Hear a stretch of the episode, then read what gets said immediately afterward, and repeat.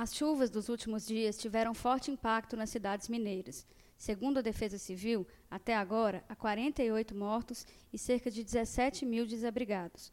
Famílias perderam tudo, que tinham desmoronamentos ou inundações. Por que nossas cidades sofrem tanto durante as chuvas? O que é preciso fazer para evitar que isso ocorra novamente? Existem políticas públicas para atender os mais vulneráveis nessas situações? Para refletir sobre o assunto, convidamos a arquiteta e urbanista Mônica Maria Cadaval BD, do Habite a Política, um coletivo que articula estudiosos, movimentos e trabalhadores da área de habitação, a fim de propor uma política habitacional participativa e inclusiva. A Mônica já trabalhou nas prefeituras de Santo André, em São Paulo, Belo Horizonte e Contagem, em Minas Gerais. Boa tarde, bem-vinda, Mônica. Boa tarde. Obrigada pela oportunidade né, de falar um pouco sobre o assunto tão importante como esse. Nós que agradecemos. Mônica, a gente viu na cobertura dos impactos da chuva com muita frequência na mídia comercial e até discurso de gestores públicos uma ideia de responsabilização das vítimas, como se as pessoas estivessem ocupando áreas consideradas impróprias para habitação, parece que porque querem, né? Por que, que tanta gente vai viver em beira de rio e córrego, em encosta e outros lugares que são considerados de risco? Pois é, uma inversão aí, né? Essas pessoas, famílias que vão morar nessas áreas, né? Elas fazem isso por não conseguirem acessar áreas adequadas para moradia, né? Para morar dignamente. O que é uma moradia digna? É uma moradia num terreno seguro, que não tem área de risco, num bairro é, que tem infraestruturas, espaço público, serviços, é, é um bairro de onde essa família consegue se deslocar com facilidade para onde ela quer, para trabalhar, né, para estudar, enfim. É, e onde que a gente encontra essas condições nas cidades, né? Em uma parte da cidade só, né? É, e é essa parte da cidade que oferece essas condições de moradia digna ela em geral tem área, tem terreno muito caro, né? Os imóveis são muito caros e essas famílias mais pobres não conseguem alugar ou comprar, né, imóveis para morar nesses lugares. Então elas recorrem, né, a essas áreas que geralmente o planejamento da cidade indica que não devem ser ocupadas, que o mercado imobiliário deixou para trás, né?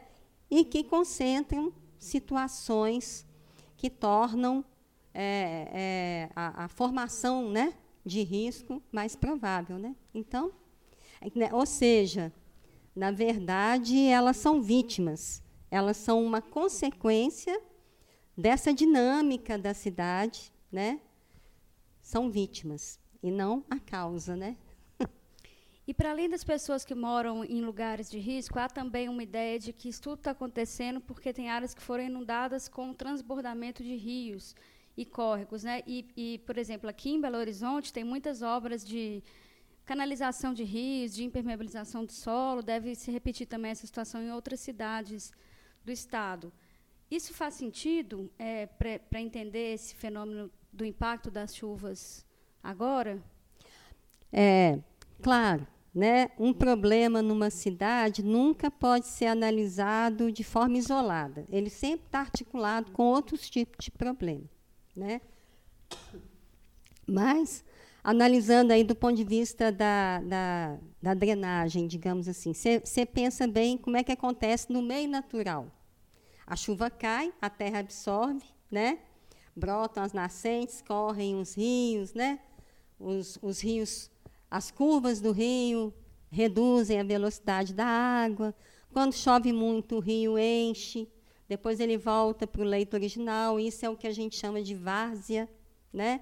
Então, existe todo um equilíbrio, um movimento natural das coisas. Tal. Quando a cidade chega, o rio é convidado a andar em linha reta, né? É, para acompanhar as ruas, né? O traçado das ruas e tal, geralmente ele é retificado, ele é encaixotado, né? A cidade é impermeabilizada pelo asfalto, pelas construções, então a água não entra na terra, corre e vai para o rio, e lá no rio é, transborda, gera enchente. Então, claro que tem a ver com, com isso, sim. E isso não é um privilégio de Belo Horizonte, é, isso acontece. As nossas cidades tratam os rios assim, né? os córregos, os ribeirões assim. Isso é generalizado. Mas, como eu disse, a gente tem que analisar as causas desse problema é, de uma maneira mais integrada, porque também os problemas de moradia contribuem, como a gente acabou de conversar. Os problemas de saneamento contribuem. É, imagina, uma enchente sozinha já é um, uma tragédia. Uma enchente aliada à falta de saneamento é uma tragédia maior ainda, né? Vira um problemão de saúde pública. Então, a coisa é complexa, é um problema complexo, de causas conjugadas. E cada ano parece que vai ficando talvez pior, né? vai aumentando os impactos. Além dessas moradias e regiões que estão em situações de mais risco, pode ser que isso, daqui a um futuro, inclusive próximo, atinja a cidade como um todo? Já está até atingindo, né? Hoje nós temos é, é, ocorrências gravíssimas no centro da cidade, né? como a gente viu há poucos dias atrás. Arrudas aqui. Né? É, explodindo, né? A, a, o rio não tá se, não se conteve dentro do caixote que fizeram para ele. Então, na verdade, isso já está acontecendo, né? Esses problemas é, é, o que eu tô é o, é o que eu digo, né? As causas são muito é, complexas e a abrangência de, desse problema é muito ampla, né? Não fica só lá na, naquela área periférica, não, atinge toda a cidade, a cidade como um todo. E se a gente pensar em soluções para isso, o que, que, poderia ser diferente? No caso da política habitacional, por exemplo, que é o que tá, né, a gente está frisando muito aqui. O Brasil tem uma legislação considerada muito avançada. Né? Tem o Estatuto da Cidade, nacionalmente. Em Belo Horizonte tem um plano diretor aprovado recentemente, uma política de habitação em BH de mais de 20 anos, que passou por uma revisão no passado. É, o que, que você levanta desses programas de leis que poderiam ajudar, se fossem implementados talvez de uma maneira mais condizente com o que está previsto, que resolver esses problemas nos últimos dias e também quais os limites dessas legislações?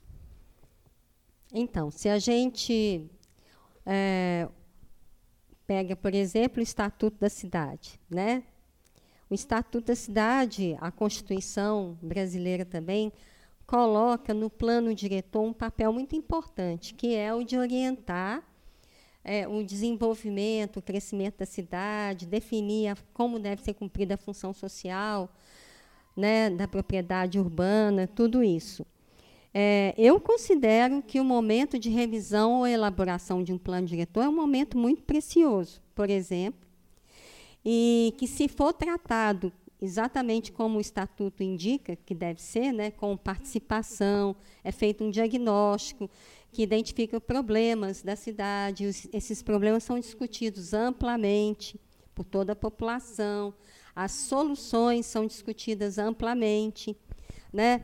Isso daí vai gerar um plano diretor é, que vai, com certeza, apontar para medidas, mecanismos que tornem a, a, a, cidade mais controlada, né? a dinâmica da cidade mais controlada, para que a gente consiga ter uma qualidade de vida melhor para todos. Né? Então, eu considero que é, o planejamento da cidade, que acontece aí nesse momento de revisão ou elaboração do plano diretor, um momento muito importante. É, como é, o plano diretor pode ser um instrumento muito importante para é, dirigir o crescimento da cidade é, é, de forma a prevenir problemas como esse. E aí nós vamos para as políticas públicas, urbanas, né, a, a de habitação, a de mobilidade, a de saneamento, todas elas, né, tem é, um conjunto de propostas, de ações, programas muito interessantes. Como você falou, não é por falta de lei, né? não é por falta de formulação de políticas que a coisa está problemática. Né? Na política habitacional, no âmbito municipal, por exemplo, é, a política habitacional, geralmente, ela, é, ela, tem um eixo focado na melhoria das condições desses bairros mais periféricos, né? É, e incluindo um programa de controle e redução de riscos, de desmoronamento, de inundação. Né? É, isso é feito por meio de medidas preventivas, corretivas. É, Belo Horizonte mesmo tem um programa desses, né, desde a década de 90, que é, é, é, um, é um programa que obteve muito sucesso na sua implementação. A gente tinha mais de 15 mil famílias aqui em Belo Horizonte em área de risco alto e muito alto. Hoje, é, depois desses anos todos, né, é, a gente não chega a 1.500, quer dizer, houve uma redução drástica em cima de um trabalho continuado né, de redução e controle do risco. É, então, é possível. Né? As políticas habitacionais também prevêem programas de provisão habitacional, né? Programas que é, visam é, favorecer o acesso à moradia por parte de famílias de baixa renda, por meio da construção de casa, por meio de locação social, por meio de, de financiamento para aquisição, subsídios, etc. É, na, na, política de saneamento, da mesma forma, hoje as políticas de saneamento é, têm soluções já pensadas em soluções inteligentes para evitar problemas como esse que a gente está vivendo. Mobilidade da mesma forma. Enfim, não faltam políticas, não faltam programas, né? É, não faltam leis. Aí você me pergunta, pergunta né? qual que é o que limite? Elas não vão, então, por que, que não são efetivadas, né? É, a gente pode, eu, eu, eu vejo duas coisas assim, a, o financiamento e a gestão. Né? Financiar, sem dinheiro não se faz nada, sem recurso não se pode fazer nada. Né? É, então, é muito importante que recursos sejam destinados para essas políticas. E, essas e nesse ações. momento nós estamos vendo justamente o corte o de muitos desses programas. O governo né? federal retraiu o investimento em todas essas políticas que eu citei. Né? Municípios sozinhos podem fazer alguma coisa, mas não muito. Então, a questão do financiamento é um fator mesmo que limita a. a e a gestão, né? É uma gestão adequada, integrada de, de políticas é, públicas e participativa. Eu estou convencida que é, sem a, a participação popular é essencial para que haja uma cobrança em relação ao poder público para a implantação dessas políticas, para que haja realmente uma inversão de prioridade nos investimentos, né? para que, que realmente o investimento é, seja feito em ações prioritárias. É, e que muitas enfim. vezes são preventivas, né? que vem é. antes, nesse sentido do planejamento, do que depois para sanar um problema que já está em curso. Né? Sim, e, e Mônica, olhando para Minas Gerais, assim, além de Belo Horizonte, como é que você vê essa, né, que você citou que Belo Horizonte tem uma caminhada numa política habitacional, essa redução, inclusive, de famílias em áreas de risco, mas quando a gente vê essa tragédia se alastrando pelo Estado, como é que está essa discussão da política de habitação em outros municípios? Pois é, é uma situação muito triste, né? Na, na, gestão da Lula, do, do, Lula e da Dilma, houve um, um, um, aumento né, do investimento na política habitacional como nunca, como nunca visto antes. Né? E o Estatuto da Cidade é do período já também, né? Não, o Estatuto é da antes. Cidade é de 2001, né? É anterior. É, mas nos governos Lula e Dilma, assim, houve, houve um aumento, uma ampliação do investimento na política habitacional, efetivo, muito forte. Né? É, e houve também um investimento, um estímulo para as prefeituras, para, os municípios se, é, é, fortalecerem é, a, a, institucionalmente as políticas habitacionais. Tá?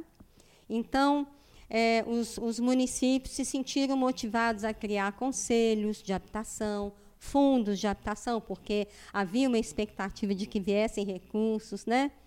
É, elaboraram planos locais de, interesse, de habitação de interesse social, é, organizaram secretarias ou, ou setores, né, gerências é, de habitação. Ou seja, houve um início do fortalecimento institucional das políticas habitacionais, sabe? Um processo muito bonito que começou a acontecer no Brasil como um todo, né? É, no entanto, é, e aí realmente houve, a, a, houve o financiamento de muitas ações, né? Então, é, todo esse arcabouço institucional, ele se refletia realmente em ações executadas, porque havia o financiamento e tal. Hoje, com esse quadro, desde o governo Temer, Temer né, porque a retração de investimentos começou no governo Temer, para cá, é, o que, que acontece? Os municípios, é, é, esse, todo esse arcabouço institucional que foi criado nos municípios tem sido desmantelado. Porque para que manter um fundo se não tem recurso? Né? É, para que manter um conselho se, se não tem é, perspectiva de implantar uma política habitacional. A, muito, na maioria das vezes, não tem nenhum um órgão definido como gestor, coordenador da política habitacional. Então, um desmantelamento muito triste é o, é o que a gente está assistindo em, é, pelas prefeituras de Minas afora, e acredito que no Brasil como um todo, né? Acredito que no Brasil como um todo. E agora o governo federal colocou à disposição dos municípios de Minas Gerais 90 milhões de reais. Você acha que essa quantia é significativa para enfrentar o problema? Claro que não, né? É, primeiro que esse problema não é um problema de, que, que, que, que possa ser resolvido de imediato, né? Isso aí, a solução desse problema, né? Ele depende de investimento continuado né, em políticas públicas por parte do governo federal, estadual, municipal, né, é, com, é, é, na, não só na política habitacional, mas também na política de saneamento, na política de mobilidade, no planejamento e no controle urbano. É preciso haver esse investimento continuado, né, com a garantia de uma gestão participativa, senão é, realmente é, é, fica difícil. E um recurso desses vai, vai ser, nem sei se vai ser suficiente, mas no máximo para medidas imediatas de reparação dos danos, né? Uhum. mas jamais para resolver problema. Né? E esse ano nós estamos num ano importante para discutir cidades, que é um ano Sim. de eleições municipais, né? É.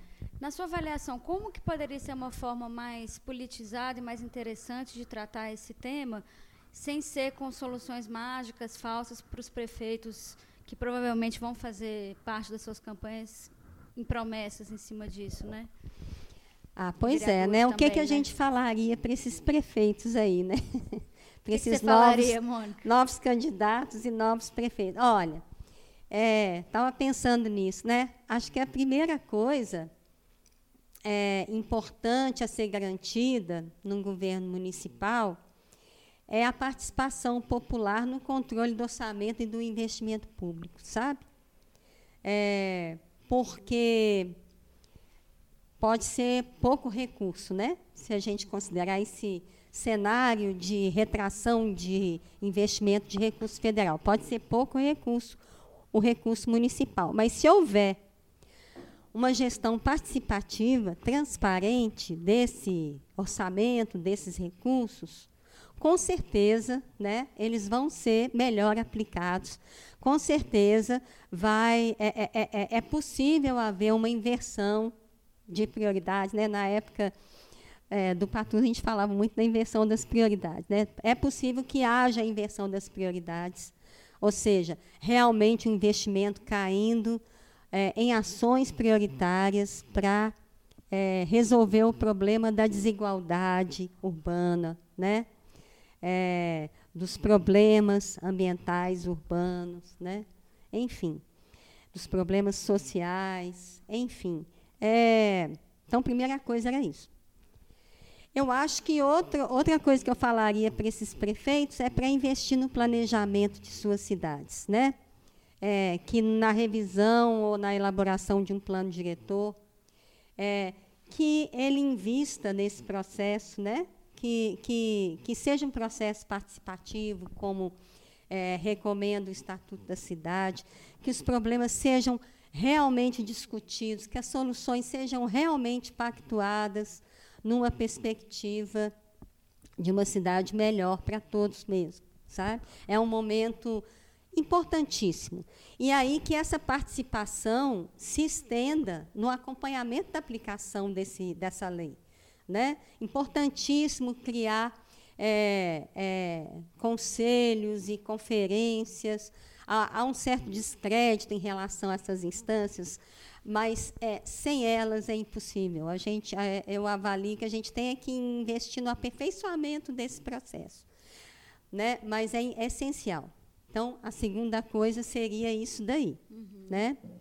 Ou seja, Investir, solução mágica não. Melhor a gente ficar de olho é, em quem está propondo Gestão participativa e transparência nos recursos, né? Na, é, investir no, na participação é, no planejamento e na gestão da cidade, né? E, é, é, e com certeza, é, é, em algumas soluções que, que já estão apontadas né, nas políticas setoriais, e que são soluções que estão aí sendo apontadas há mais tempo, né, e que merecem ser é, é, merecem receber investimentos. Né? Aí, na política habitacional, é, por exemplo, né, investir na, na melhoria do, dos bairros precários, né? investir nesse tipo de programa que eu falei de redução e controle de risco, investir na provisão habitacional, né? não tem muito recurso, é, vamos a, a partir para soluções criativas, né, que aproveitem é, o, o, que a cidade pode oferecer de oportunidade para acesso à moradia, né? domicílios vazios, que a gente sabe que toda cidade tem no Brasil, de, de norte a sul, né? É, é, soluções como a locação social desses domicílios, né? É, a assessoria técnica é, para apoio à autoconstrução, que hoje é responsável por mais de 85% de tudo que é residência que é construído no Brasil. A autoconstrução é quando a família mesmo vai lá e faz a própria casa. Sem, sem apoio de técnica, à margem de lei, entendeu? Que é o que acontece no Brasil. Uhum. As cidades são feitas em sua em sua grande parte por autoconstrução. 85%? Então, a, é, a, o CAL fez uma pesquisa em 2015 e chegou a esse resultado mais ou menos. Mais de 85% das residências, né, das moradias construídas são por meio da autoconstrução. E é o que a gente enxerga mesmo, né? Visivelmente isso é detectado. Então, programas de apoio à, à, à autoconstrução, que não são muito onerosos, né? assessoria técnica, né? É, financiamento de material de construção, enfim, Coisas simples, às vezes, que já ajudam né, bastante na resolução de problemas. No, no campo da mobilidade, a mobilidade hoje é um dos maiores problemas que existem. Né?